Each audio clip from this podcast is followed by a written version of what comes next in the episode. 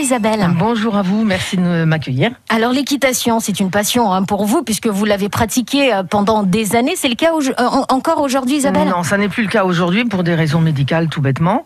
Et euh, effectivement, c'était de l'équitation de loisirs hein, exclusivement.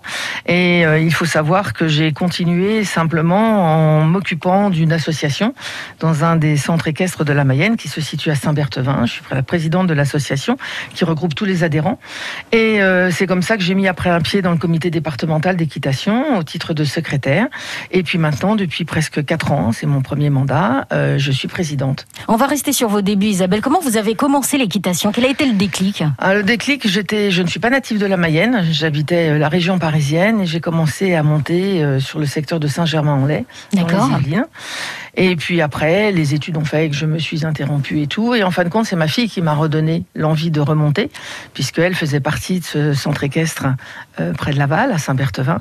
Et euh, je me suis dit, après tout, pourquoi pas, moi aussi, euh, m'amuser un petit peu. Voilà. Et vous aviez parfaitement raison, Isabelle. Parlez-nous du comité départemental d'équitation. Quel est son, son rôle exactement Alors, ce rôle, c'est une instance hein, qui émane donc directement de la Fédération française d'équitation. On a cinq missions principalement, qui est déjà d'une part de représenter la fédération, de représenter les structures auprès des pouvoirs publics, mhm. d'organiser tout type de concours ou d'événements qui pourraient justement motiver l'équitation dans notre département.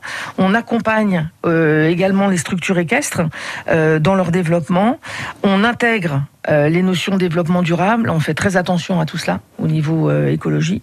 Et bien entendu, on assure la promotion de l'équitation auprès d'un large public. Et comment ça se passe concrètement euh, sur le terrain? Concrètement, ça se passe, par exemple, je vais vous donner un, exemple. L'année dernière, on a sorti ce que l'on appelle le guide de l'équitation en Mayenne, qui va se retrouver d'ailleurs, vous pouvez tous le consulter, il est sur notre page Facebook, hein, sur la page du CDE 53, Comité départemental d'équitation de la Mayenne. Mhm. et on a recensé tous les adhérents de la fédération qui euh, œuvrent sur le territoire. Voilà, Isabelle Cobert, présidente du comité départemental d'équitation en Mayenne.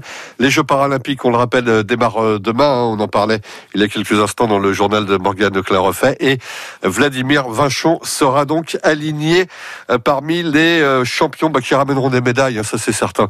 Sur France Bleu Mayenne, en tout cas, on croise sérieusement les doigts.